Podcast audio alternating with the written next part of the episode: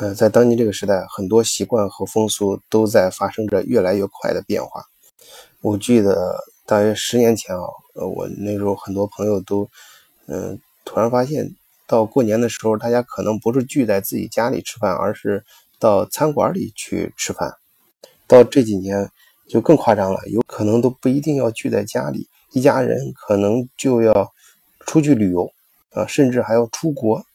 当年当然了，过年假期这几天出境游，嗯，大家的心理预期和这种想法又有一些呃新的东西，呃，由此呢，我进而想到的是，就是现在中国游客出境游的目的也在越来越快的发生着变化。呃，我的记得去年就有一个朋友，呃，让我帮忙联系一个医院，他们安排的客户出来旅游都不是单纯的。呃，消费和看风景，而是享受一些医疗产品。当然，还有一些是，呃，出来，嗯，也不像以前那样要到大城市，而是到，呃，很小的，或者是就是那种非常普通的德国城市或者其他国家那种城市，就像当地人那样子，呃，住上一个星期，呃，包括去买菜呀，到周围的图书馆去看一看呀，等等，像当地人那样生活去体验。啊，所以由此可见啊，中国游客以购物为导向的旅游正在发生剧烈的变化。呃，根据调查，二零一六年中国游客数量和度假消费支出继续上升，但是在海外旅游期间购物支出的同比减少了百分之十七。当然，这个趋势啊是越来越快的，因为到二零一七年，也就刚刚过去这一年，中国出境游客人数同比增长了百分之五点一，但是它的消费却减少了。这个消费特指的是购物消费啊，减少了百分之三十七点二。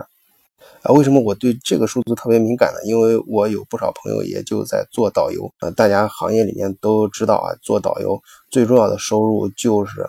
当顾客去购买产品的时候拿回扣了，当然我指的这是非常正当的一种回扣啊，不是就说为了坑顾客，为了让顾客呃买产品而买产品，在顾客自愿的情况下帮助顾客介绍啊正好他需要的东西啊，在这种情在就是双方互利的条件下啊，去在这个购物的过程中拿到呃相应的报酬。这个数字下降之后呢，所以这两年做导游的朋友都说收入远远不如前几年了。但是，正如我嗯刚才刚刚说的，嗯，现在像过年的时候，大家都可能会想到出境旅游，就是其实旅游的人会越来越多啊，不一定嗯嗯，就是做旅游经济的话，那么就要求你不能像以前那样在购物这方面，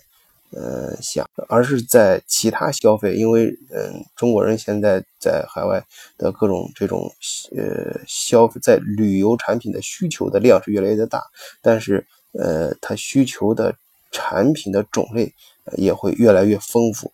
啊，比如说我遇到的呃旅游啊，围绕教育啊，